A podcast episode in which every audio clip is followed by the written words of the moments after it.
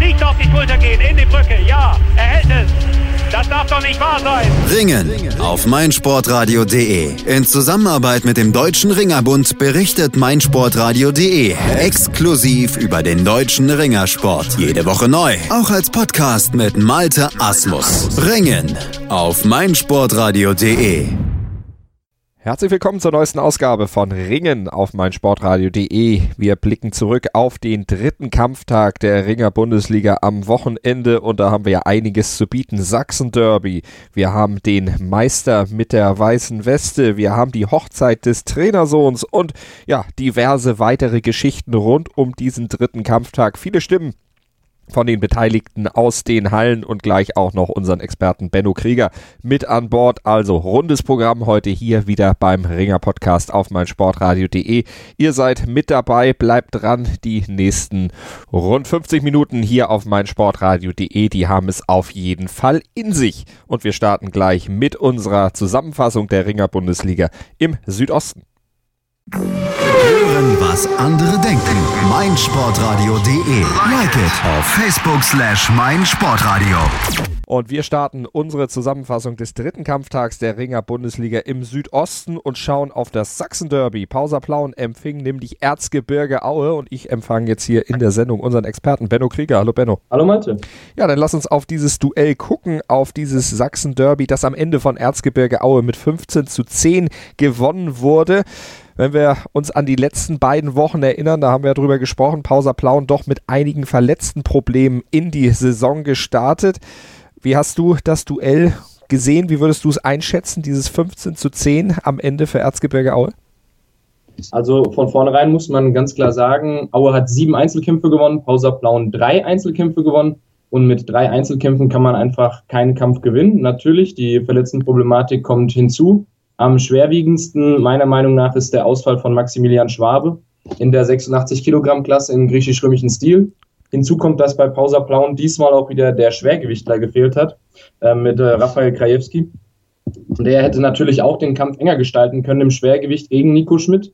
Aber man muss natürlich auch sagen, dass die Auer auch auf der Matte das ähm, sehr stark gemacht haben. Hier möchte ich die beiden polnischen Ringer hervorheben auf Auer Seite, denn einmal in der 98 Kilogramm Klasse im freien Stil gab es ein ganz enges Duell zwischen Kamil Skaskiewicz und äh, Mateusz Filipczak.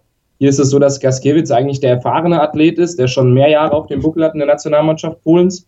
Und der hat den kürzeren gezogen gegen Mateusz Filipczak. Das war sicherlich einer der Schlüsselkämpfe an, an diesem Kampftag. Und auf der anderen Seite Mario Slosch, der Altmeister in der 61 Kilogramm Klasse im griechisch-römischen Stil, der gegen Thomas Stödök, den Ungarn, dann noch mit 2 zu 0 relativ klar gewonnen hat. Hinzu kommt dann auch noch, dass ähm, Krosno Imati, seinen ersten Kampf in dieser Saison für Aue bestritten hat. Und das hat man natürlich auch deutlich gesehen. Er hat drei Punkte geholt, seinen Kampf 13 zu 0 gewonnen. Und das waren meiner Meinung nach die drei, die da wirklich wichtige Punkte geholt haben auf der Seite vom FC Erzgebirge Aue. Aue hatte ja in der letzten Woche gegen Greiz verloren, das andere Sachsen-Derby quasi verloren gehabt. Plaue ist in der nächsten Woche gegen Greiz dran. Wie würdest du denn jetzt den Saisonstart von Aue einschätzen? 2 zu 2 Punkten nach äh, zwei Spiel- oder nach zwei Kampftagen. Ist es das, was die Auer sich so ungefähr vorgestellt hatten? Ja, also bei, bei Aue ist man ja auch ähm, bodenständig, so, so kennt man sie auch äh, früher noch, als sie gegen noch stärkere Mannschaften auch aus dem, aus dem Westen gerungen haben. In erster Linie geht es bei, bei Aue auch darum, die Talente weiterzuentwickeln, wie man sie auch ähm, jetzt zum Beispiel hat, wie man auch jetzt zum Beispiel auf Niklas Off blicken kann in der 75 Kilogramm Klasse im griechisch-römischen Stil. Da ist es gelungen, einen starken Bundesliga-Ringer schon ähm, heranzuwachsen ja, insgesamt kann man schon zufrieden sein. Jetzt der erste Saisonsieg war schon ein Muss sozusagen, weil man mit den, mit den Ungarn, mit den Polen doch eine starke Mannschaft da hatte. Allerdings muss man auch sagen, dass die Greizer da schon eine starke Mannschaft hatten. Und man muss auch dazu natürlich sagen, dass Aue da auch noch ähm, einige Verletzungen hatte, beziehungsweise einige Leute nicht verfügbar waren. Deswegen ist es schon okay. Man muss halt jetzt schauen, wo die Reise hingeht. Beim FC Erzgebirge Aue, es wird natürlich schwer, sich unter die besten drei zu qualifizieren in der Gruppe, weil ich da jetzt schon Burghausen, Greiz, Halberg, Moos und Nürnberg sehe. Sollte es Aue schaffen, unter die besten drei zu kommen, wäre das schon eine dicke Überraschung. Und zu den Halberg-Mosern, da kommen wir gleich in der Sendung nach diesem sehr engen Kampf zwischen Pausa und Aue mit unserem Experten Benno Krieger. Benno, vielen Dank dafür. Eine klare Sache war dagegen das Bayern Derby. Halberg Moos empfing den TSV Westendorf und fuhr zu Hause den nächsten Heimsieg ein. Die Halberg Moser zu Hause eine absolute Macht, diesmal mit 26 zu 7 gegen den TSV Westendorf. Äußerst klar und auf den ersten Blick etwas überraschend, aber wenn man genau hinschaut, dann doch ein bisschen weniger überraschend, denn die Westendorfer, die waren mal wieder stark ersatzgeschwächt an den Start gegangen. Daniel Gastel und Muratzi Mechlice aus der Ukraine, die konnten nicht nicht mitringen. Also die beiden Kämpfer aus den Kategorien Freistil 98 Kilogramm und Griechisch-Römisch 130 Kilogramm waren nicht dabei und das bedeutet dann auch, dass Westendorf in diesen beiden Kategorien schon mal gar nicht wettbewerbsfähig ist. Ansonsten acht Eigengewächse für Westendorf auf der Matte und die waren am Ende klar unterlegen. Fünf Vierer gab es insgesamt für den SV Hallberg Moos und am Ende eben auch diesen klaren 26 zu 7 Erfolg. Halberg Moos behält also zu Hause die weiße Weste und aktuell in der Ringer Bundesliga Südost insgesamt behält die weiße Weste Wackerburghausen. Die setzen sich mit 14 zu 10 bei Johannes Nürnberg durch. Allerdings ist das Ergebnis zunächst vorläufig, denn Erik Thiele, der muss noch einen Nachholkampf bestreiten gegen Ahmed Bataev wird er in der Freistilklasse bis 98 Kilogramm noch an den Start gehen können. Thiele, der war in Russland mit der Nationalmannschaft unterwegs und von daher konnte er an diesem Wochenende eben nicht ringen. Der Nachholkampf, der war aber im Vorfeld beantragt und wird auch in den nächsten Tagen dann noch durchgezogen. Das Ergebnis von 14 zu 10 für Wackerburghausen, also aktuell erstmal nur vorläufig. Aber es war ein spannender Wettkampf, ein toller Ringerabend und das bestätigte am Mikrofon unseres Kollegen Udo Schmidt dann auch Jürgen Löblein, der Vorstand von Wackerburghausen. Jürgen, wie hast du den Kampf gesehen? Aus deiner Sicht ist alles nach euren Vorstellungen gelaufen oder ist irgendwas schief gelaufen, wo ihr nicht damit eingerechnet habt? Also ich denke, es ist, jetzt hier nichts schief gelaufen. Es war ein ganz, ganz starker Bundesliga-Kampf und ich bin froh, wenn wir sowas in der, in der Bundesliga sehen. Es war ein herrlicher Kampf, es war ein ausgeglichener Kampf und wir haben uns im Endeffekt durchgesetzt. Jetzt haben wir den Nachholkampf von Erik Thiele und werden sehen, wer im Endeffekt der Stärkere war. Im, Im schlechtesten Fall geht es für uns unentschieden aus, aber das war ganz, ganz herrlich. Wir haben natürlich damit leben müssen, dass der Andreas Meyer heute den Fabian vertreten muss, was aber absolut verständlich ist aus sportlicher und aus persönlicher Sicht. Und wir wissen, dass wir mit Fabian noch immer Klasse stärker sind. Welchen Kampf möchtest du besonders hervorheben? Im Prinzip waren ja die Ergebnisse fast wie eingerechnet.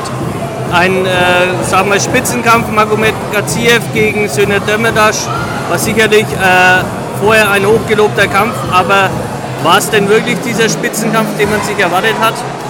Also ich denke, wenn Ringsportfreunde so einen Kampf sehen, sehen können, Sona de Mirtas gegen den Magomed Murat Gaziev, das ist einfach sensationell. Da bieten sich zwei Weltklasse-Athleten die Stirn und das ist einfach sensationell. Das war so, so ein schöner Kampf. Für das leben wir, für das machen wir Ringen und das ist einfach schön.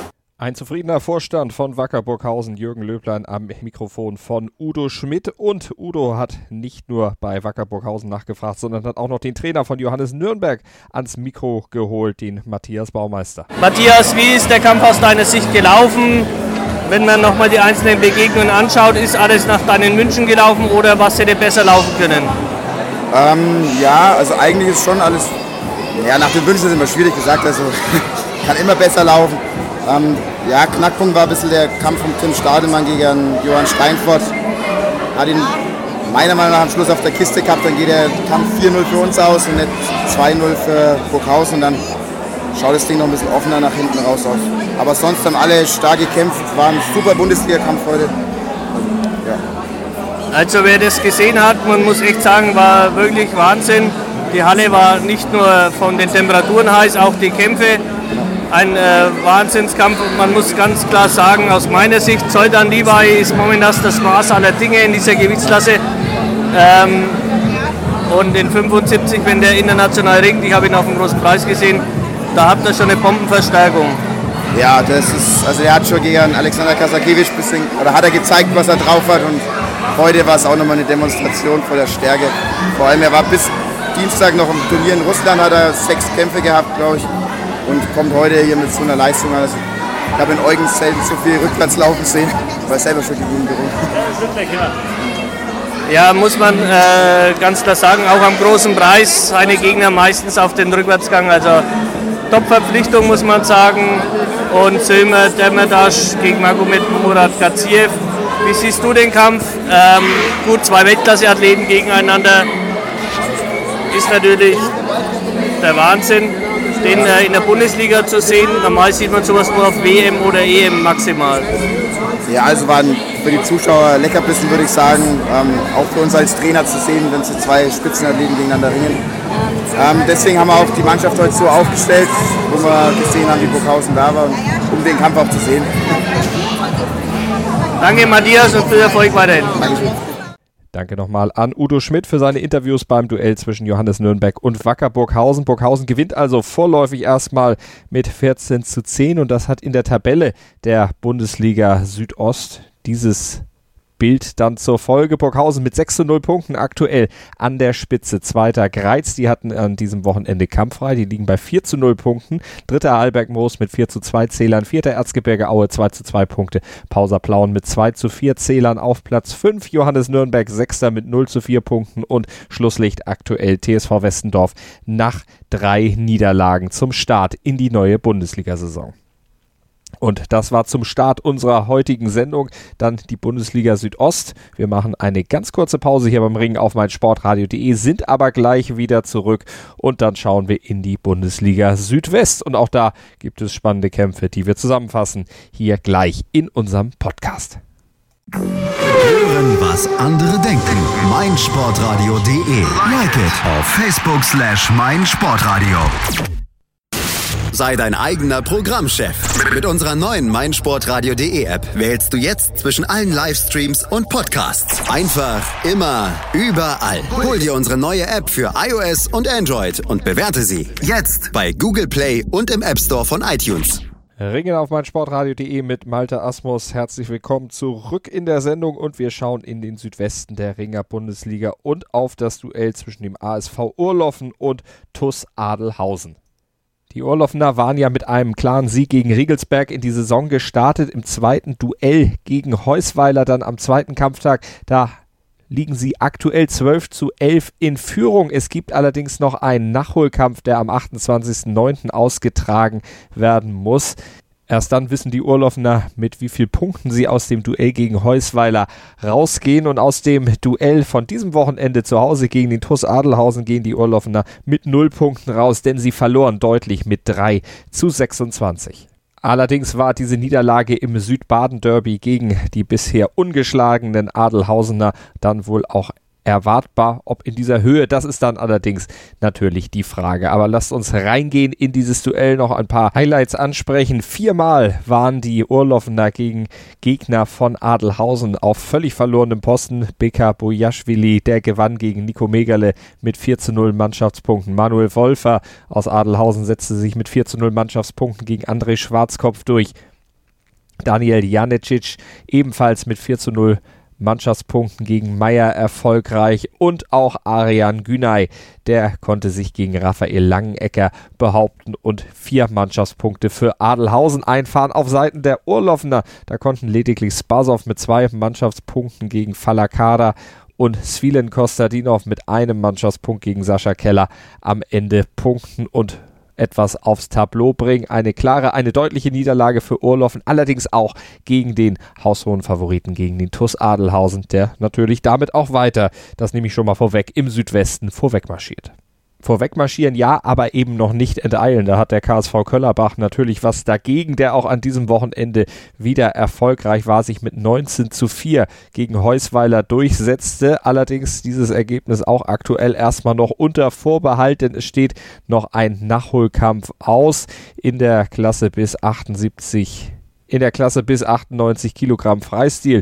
Da wurde nämlich ein Nachholkampf für Gennady Kudinovic beantragt. Der muss noch ausgetragen werden. Allerdings äh, wird das Ergebnis nichts am Sieg der Köllerbacher ändern, selbst wenn Kudinovic tatsächlich verlieren sollte. Die Heusweiler zu weit abgeschlagen. Nur zwei Zweierwertungen konnten sie an diesem Wochenende einfahren. Beutchef Beutschow, der hatte eine Zweierwertung ebenso geholt wie Daniel Meiser für Heusweiler. Aber mehr haben sie dann jetzt sich auch nicht auf das Punktekonto gekriegt. Auf Seiten Köllerbachs Da waren drei Viererwertungen am Ende, die dort zu Buche standen. Stanislav Kanev gegen Peter Himbert gewinnt mit 4 zu 0. Erik Silvassi gewinnt gegen Halev Czakmak mit 4 zu 0 und auch Andrei Jatsenko gewinnt gegen Julian Klemann mit 4 zu 0. Also das schon mal das Gros der Punkte für Köllerbach aus allein diesen drei Kämpfen. Und ansonsten waren dann eben noch Valentin Seimetz, Andrei Schika, Paitim Sefai und Timo Badusch erfolgreich und trugen am Ende zu diesem klaren Vorsprung der Köllerbacher bei. Deutlich enger verlief das Duell zwischen der RG Hausenzell und dem KV Riegelsberg und am Ende stand er fest. Der erste Sieg der Hausenzeller nach Bundesliga-Rückkehr. 13 zu 12 ging es am Ende für die Gastgeber aus.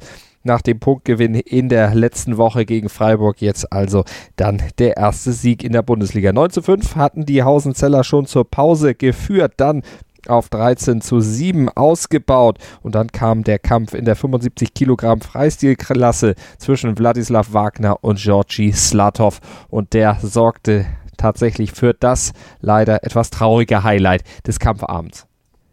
Der Riegelsberger Slatov, der hatte Wagner schon in der Bodenlage, führte dann einen Durchdreher aus. Plötzlich schrie er aber, ließ seinen Gegner los und griff sich ans Knie.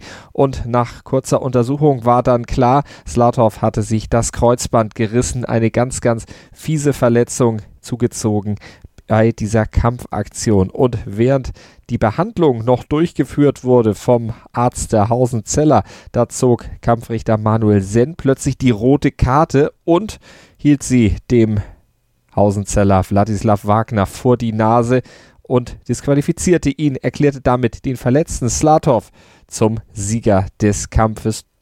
Manuel Senn, der Kampfrichter, erklärte später dann auch, warum er Wagner die rote Karte gezeigt hatte. Aus seiner Sicht habe Wagner nämlich das Bein des Gegners beim Konterversuch gegriffen und sich damit regelwidrig verhalten. Gut, diese Auffassung teilte das Publikum nicht. Es gab Pfiffe für den Kampfrichter und Pfiffe dann im weiteren Verlauf der Begegnung, die dann durch die Hausenzeller am Ende gewonnen wurde, weil sich im letzten Duell des Abends dann Simon Günther nur mit 0 zu 1 geschlagen geben musste gegen Daniel Decker. Damit also diese Niederlage in Grenzen hielt und Riegelsberg somit nur noch ein einziger Punkt gelang.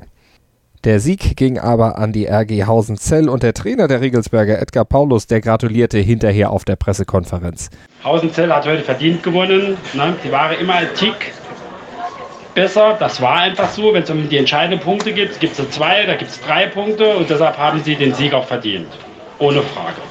Faire Gratulation also des unterlegenen Trainers, aber dem lag am Ende nicht nur diese Niederlage schwer im Magen, sondern auch die schwere Verletzung seines Schützlings Georgi Slatov, zumal es ja schon die zweite Verletzung eines Leistungsträgers im Laufe dieser Saison war und entsprechend damit die Saisonambitionen natürlich der Regelsberger einen ziemlichen Dämpfer erhalten haben. Wir haben im ersten Kampf schon einen Bulgaren verloren, 75 Kilo Greco. Jetzt der Georgi, das ist bei unser absoluter Leistungsträger. Dann weiß man eigentlich jetzt schon, ähm, wo wir die Saison beenden. Das ist für uns als Verein, der sehr viel mit dem eigenen Nachwuchs arbeitet, ein herber Verlust. Und ich muss jetzt mal gucken, ich muss erstmal ein bisschen um Fassung ringen. Wahrscheinlich reicht zwei, drei Tannezäpfle reichen nicht. Frusttrinken also bei den Riegelsbergern, die Stimmung bei der RG Hausenzell dagegen deutlich gelöster und Marketingchef Mike Mühlemann, der hatte sich dann als Leiter der Pressekonferenz auch noch zur Leistung seiner Mannschaft der RG Hausenzell geäußert und vor allen Dingen zwei Leistungsträger besonders herausgestellt. Und da möchte ich jetzt äh, natürlich die ganzen äh, starken Aktionen vom Stefan Hauschel mit seinem wirklich, der hat den Punkt gerettet für die Mannschaft mit dem 0 zu 7 aber auch dem Bubi, also wirklich Hut ab. Jetzt da, Herr, Vorname kann ich echt nicht aussprechen, Vyacheslav äh, Sugato, ich glaube, es könnte passen. Der hat ja letztes Jahr in der Regionalliga für Rheinfelden gerungen, also für den Bubi auch schon ein bekannter Gegner. Letztes Jahr ging es deutlich äh, für den Vyacheslav aus mit 8 zu 1. Äh, heute hat der Bubi gezeigt, äh, dass er sich darauf vorbereitet hat für die erste Liga, nochmal einen Zahn zugelegt hat zum nächsten, nächsten Jahr, obwohl er ein Jahr älter geworden ist. Und ich möchte da wirklich auch nochmal einen extra Applaus einholen, was er da auf die Matte gebracht hat. Und Bubi, das ist übrigens Adrian Rekorian, der hat in der Freistilklasse bis 98 Kilogramm nur 0 zu 1 gegen Vyacheslav Sugako verloren und damit diese Niederlage entsprechend in Grenzen halten können, sodass am Ende dieser 13 zu 12 Sieg für die RG Hausenzell feststand. Und eine von zwei Viererwertungen, nämlich neben der von Oliver Hassler gegen Kevin Arendt, hatte dann auch Ivan Gidea beigesteuert. Der hatte in der Freistilklasse bis 66 Kilogramm gegen Simon Mons am Ende dank technischer Überlegenheit nach 2 Minuten 58 Sekunden das bessere Ende und vier Mannschaftspunkte für sich. Also das auch einer der sehr hervorzuhebenden Kämpfe. An diesem Abend beim ersten Heimsieg und ersten Bundesliga-Saisonsieg der RG Hausenzell in diesem Jahr. Und vom Duell zwischen Hausenzell und Regelsberg kommen wir zum Duell Hüttigweiler gegen Freiburg 2000 und da haben sich die Freiburger mit 20 zu 12 auswärts in Hüttigweiler durchgesetzt. Dazu kommen wir jetzt gleich mit unserem Experten, mit Benno Krieger. ASV Hüttigweiler gegen RKG Freiburg 2000. Das ist unser nächstes Duell, auf das wir schauen hier beim Ringen auf meinsportradio.de. Unser Experte Benno Krieger ist wieder mit dabei. Benno, 20 zu 12 am Ende der Sieg für die Freiburger. Bei den Hüttigweilern nach dem ersten verlorenen Heim Heimkampf dieser Saison war man ein bisschen ernüchtert, hat gesagt, vor der Pause, da haben wir zu viel liegen lassen. Ja, kann man so sehen. Ähm, dann denke ich mal, spielen die Hüttichweiler hier auf jeden Fall auf ihre beiden Ausländer an, die sie da im Einsatz hatten, die beiden Moldawier, Mihai Sanu und Denis Balaue. Denn äh, die haben jeweils gegen Ausländer auf Freiburger Seite gewonnen. Und wenn man eben Ausländer ins Rennen schickt mit sieben beziehungsweise fünf Punkten, die die Mannschaft dann nicht belasten, aber schon doch sehr viele Punkte einnehmen, dann erwartet man hier natürlich auch Punkte. Jetzt war es so, dass Dennis Balaue auf total verlorenem Posten stand gegen Armand Zwirboulis auf Freiburger Seite der Lette, der zeigt weiterhin, dass er sehr, sehr stark ist und auch mit 93 Kilo in dem, im Halbschwergewicht sehr viele Kämpfe gewinnen kann, hat hier 3 zu 0 gewonnen.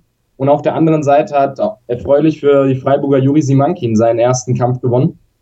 Der Franzose hat mit 4 zu 0 hier gewonnen gegen Mihai San. Und das waren sicherlich zwei, zwei Kämpfe, wo die Freiburger das Optimum rausgeholt haben und wo Hüttichweiler sich, sich mehr erhofft hatte. Und ja, danach war es dann auch wieder zu wenig. In der zweiten Hälfte kommt aber auch noch ein Schachzug der Freiburger ins Spiel, den ich hier gerne ansprechen möchte. Und mhm. zwar hat man etwas äh, Kurioses getan. Ion Vasliaci, der Moldawier, der normal in der 80 Kilogramm Klasse im Einsatz ist und im Freistilring, der hat äh, 5 Kilo abgenommen und ist im 75 Kilogramm im griechisch-römischen Stil in den Einsatz gegangen und hat dort einen Schultersieg geholt gegen Kevin Gremm. Das war ein, ein ganz guter Schachzug der Freiburger, denn es fehlt einfach bei den Freiburgern ein starker 75 Kilogramm im griechisch-römischen Stil. Und man hat sich hier gedacht, dass man in der 80 Kilogramm Klasse wahrscheinlich den Kampf nicht gewinnen kann, weil Alexandro Burka beim ASV Hüttich, weil er recht stark ist. Und so hat man sich entschieden, man stellt Vasiliaci ins 75 Kilogramm ins griechisch-römische Stil und hofft, dass er dort gegen Kevin Gremm eben Punkte holen kann. Dass hier sogar ein Schultersieg dabei ähm, herausgesprungen ist, war natürlich das Optimum auf Freiburger Seite. Ist das ein Schachzug, den du den Freiburgern auch in weiteren Kämpfen in dieser Saison noch raten würdest, das so zu machen? Hm, kann man natürlich probieren. Es hängt natürlich immer sehr stark von dem Gegner ab. Ion Vasiliaci ist ein reiner Freistilspezialist. Der hat äh, sehr wenig bis gar nicht im griechisch-römischen Stil bislang gerungen.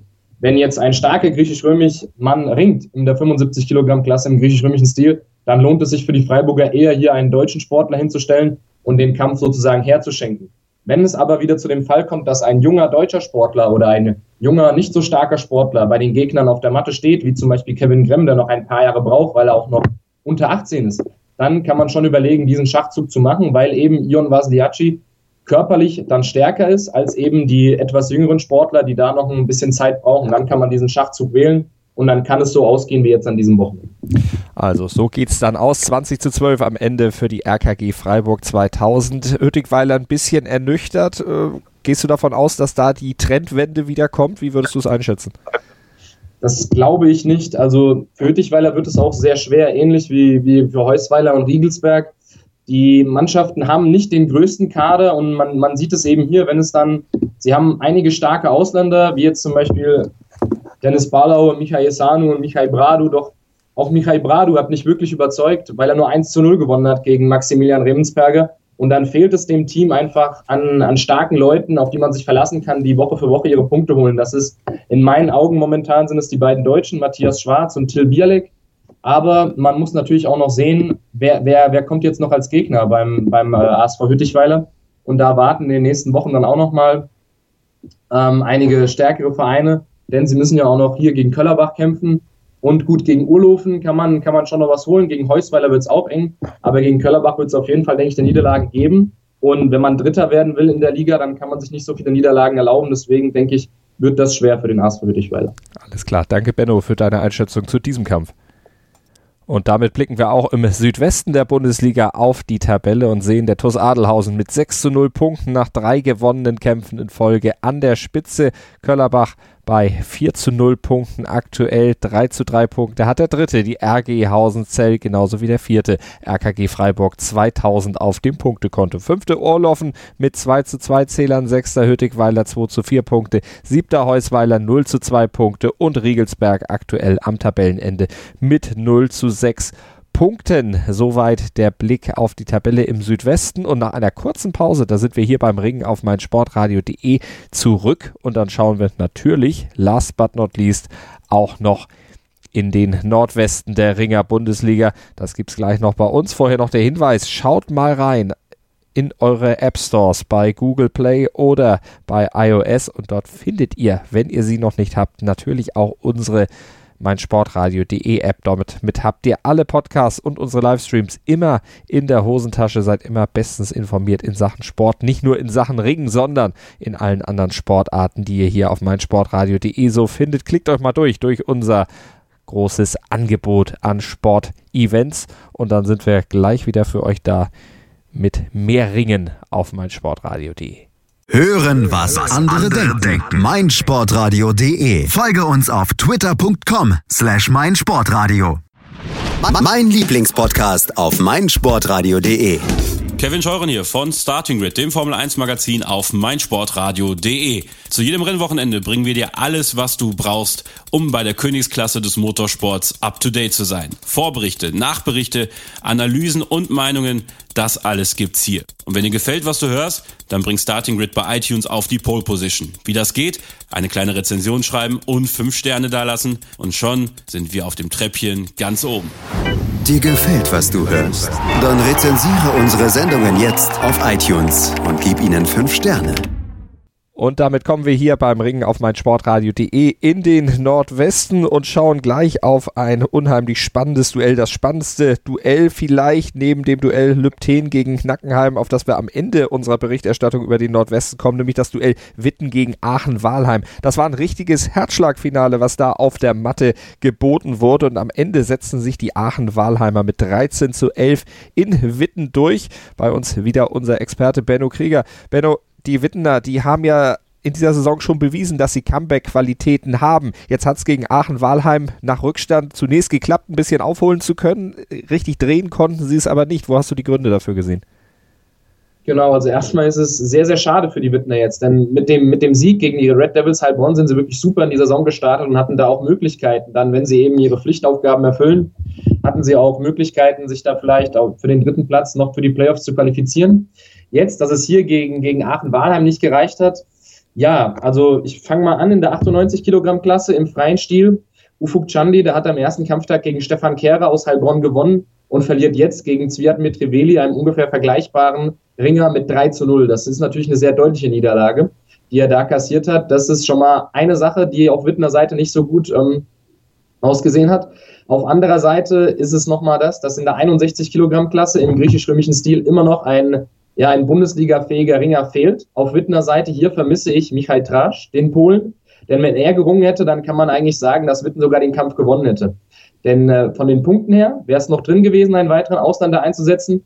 Und ähm, Tugakan Öztürk ist leider auch noch nicht so weit, um in der ersten Liga eben Woche für Woche seine Kämpfe abzuliefern und hat gegen mit Purja Jamali gegen einen Freistilringer verloren. Hier schenkt Witten Wochen für Woche Punkte her, wenn, wenn da nicht langsam der, der polnische Ringer mal eingesetzt wird.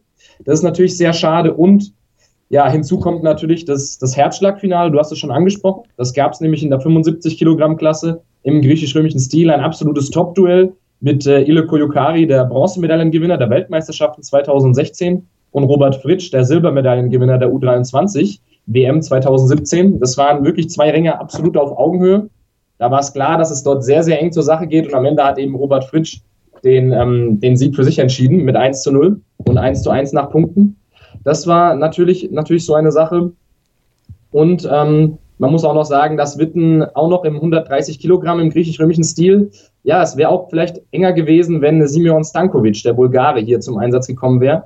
Denn der jetzige Ringer Alpay Kulakac stand auch total auf verlorenem Posten gegen Kasim Arash und hat hier vier Punkte hergegeben. Also so ging es dann am Ende aus, 13 zu 11 für die Jungs aus Aachen-Walheim. Danke Benno und nach diesem Herzschlagfinale, da wird es jetzt wieder etwas ruhiger hier beim Ringen auf meinsportradio.de. Mainz 88 hat sich nach dem kampffreien letzten Wochenende zurückgemeldet und einen absoluten Kantersieg zu Hause gefeiert. 24 zu 8 hieß es am Ende gegen den SC Klein Ostheim. Und für den Aufsteiger war es die erste Saisonniederlage nach zunächst zwei Siegen zum Start. Die Mainzer, die haben aber von Anfang an keinen Zweifel daran gelassen, wer denn der Favorit in diesem Duell ist. Und somit war für Klein Ostheim nicht viel zu holen. Drei Siege konnten sie einfahren. Immerhin eine Viererwertung durch Can Özgün. Der setzte sich durch technische Überlegenheit nach drei Minuten und 56 gegen Ruben Herle durch, Ruben Herle durch. Aber das war auch die einzige Viererwertung. Ansonsten noch eine Dreierwertung durch Kevin Müller und ein Mannschaftspunkt durch Roman Duschkow. Ansonsten sieben glatte und klare Siege für die Gastgeber von Mainz 88, Ahmed Peka, mit der Viererwertung im Freistil bis 57 Kilogramm gegen Viktor Terzi. Technische Überlegenheit nach 3 Minuten 13. Tim Müller, der setzte sich gegen Sascha Büchner schon nach einer Minute 18 klar durch und Timur Bitschoev, der konnte sich nach 5 Minuten und 9 mit technischer Überlegenheit gegen Markus Plodek behaupten. Und auch Yasin Jeter, der war technisch überlegen. Nach 3 Minuten 45 stand sein Sieg und standen seine vier Mannschaftspunkte gegen Benjamin Hoffmann fest. Und damit bewies Yasin Jeta auch mal wieder, dass er tatsächlich Duracell im Hintern hat, wie der Präsident der Mainzer gerne zu sagen pflegt. Er diktierte das Duell gegen Hofmann klar und am Ende gab es eben dann die Viererwertung. Der Mainzer Coach Bichinashvili, der war am Ende rundum zufrieden, freut sich über diesen zweiten Erfolg in der Saison und auch in Klein-Ostheim. Da wird man jetzt nicht unbedingt schon schwarz malen. Die haben ja als Ziel vor allen Dingen den Klassenerhalt ausgelobt und dank der zwei Siege zum Start ist man da ja wirklich hervorragend auf Kurs und die Niederlage gegen Mainz, die wird man in Klein-Ostheim sicherlich einordnen können. Und richtig eingeordnet hat man bei den Red Devils Heilbronn offenbar auch die 13 zu 14 Auftaktniederlage vom ersten Saisonkampf in Witten. Letzte Woche hatte man ja spielfrei bzw. kampffrei, weil das Duell gegen Mainz erstmal verschoben wurde, aber in dieser Woche war man wieder am Start und da setzte man sich dann mit 31 zu 3 bei Düren Merken durch und der Trainer André Puschkas der konnte das für die Red Devils aus Heilbronn auch wieder richtig einordnen. Und das freut uns sehr, dass wir wieder am Ball sind. Wir haben zwar eine andere Stärkemannschaft erwartet, aber aufgrund der Verletzungen und da die zwei Ungar 75 Freistillen und 130 am ein Turnier in Rumänien sind, haben sie ganz schwach sich aufgestellt.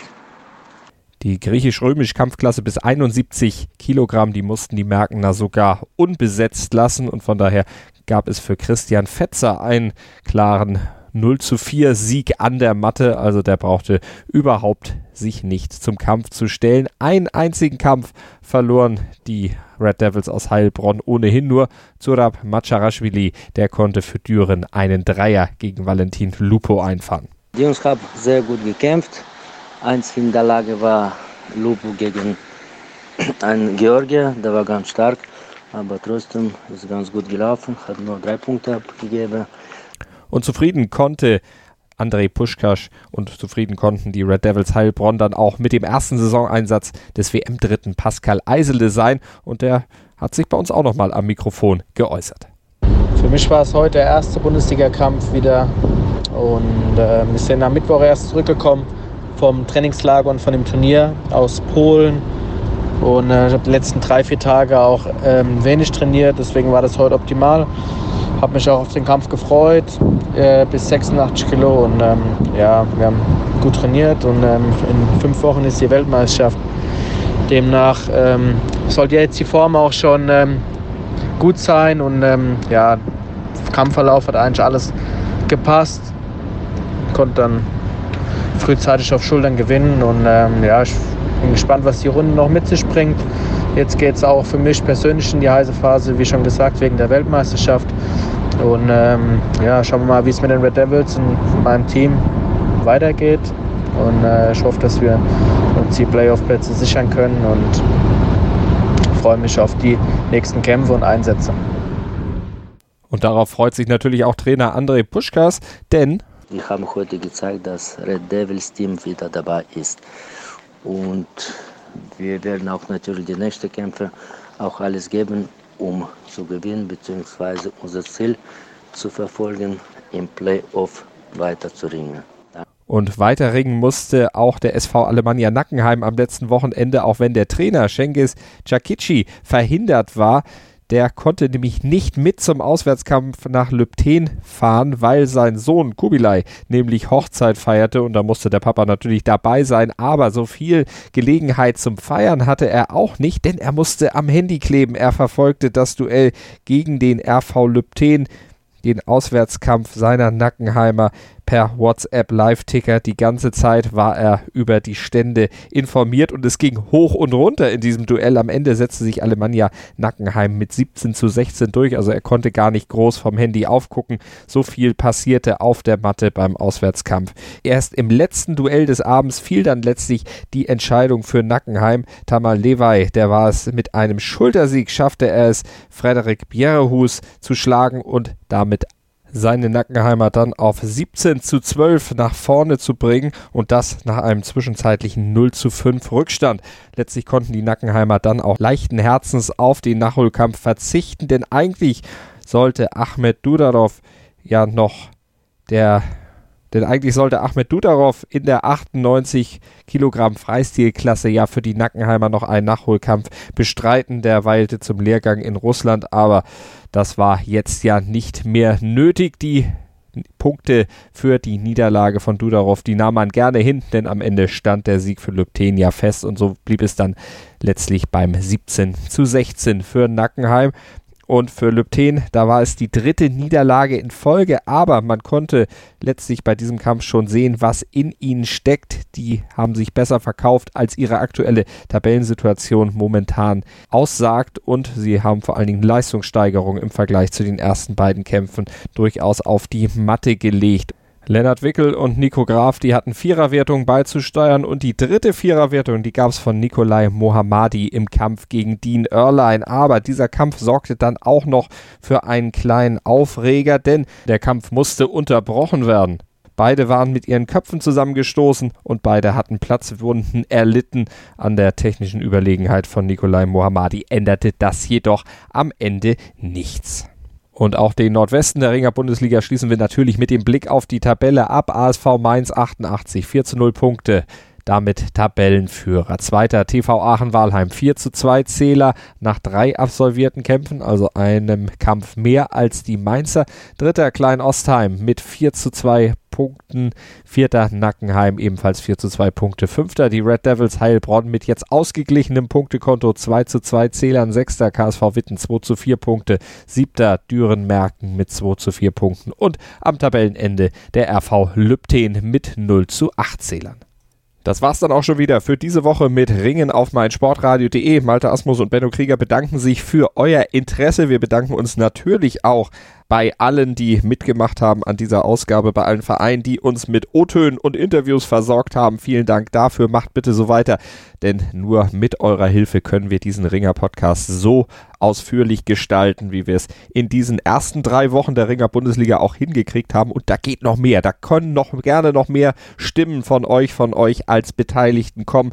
Dann wird die Sendung noch bunter, noch atmosphärischer und vor allen Dingen habt ihr dann noch mehr Gelegenheit, euren Verein die Plattform zu bieten, die eure Vereine auch tatsächlich verdienen, denn das ist ganz, ganz großer Sport der da Woche für Woche in der Bundesliga auf den Matten gezeigt wird und den wir hier transportieren können beim Ringen auf meinsportradio.de, so auch dann in der nächsten Woche wieder. Da sind wir zurück mit der nächsten Ausgabe. Kampftag Nummer 4 in der Ringer Bundesliga.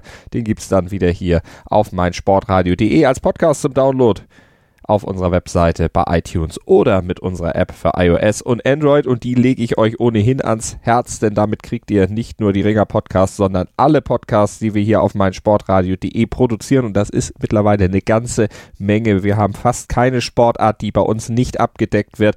Also klickt euch einfach mal durch unser Angebot da ist bestimmt für euch auch was dabei und vielleicht seid ihr ja auch Golffans. Dann hört am Wochenende unbedingt rein. Ryder Cup hier auf meinsportradio.de. Die genauen Anfangszeiten unserer Übertragung, die kriegt ihr auf unserer Webseite und die heißt meinsportradio.de. Mein Lieblingspodcast auf meinsportradio.de. Hallo. Hier ist Andreas Thies von der Sendung Chip in Charge, dem Tennis Talk auf meinsportradio.de. Jeden Montag versorgen Philipp Joubert und ich dich mit den neuesten News aus der Welt des Tennis. Darüber hinaus bieten wir Dailies zu den Grand Slams oder auch Live-Übertragung von ausgewählten Turnieren. Wenn dir gefällt, was du von uns bekommst, freuen wir uns über eine gute Bewertung für Chip in Charge auf iTunes. Dir gefällt, was du hörst? Dann rezensiere unsere Sendungen jetzt auf iTunes und gib ihnen 5 Sterne.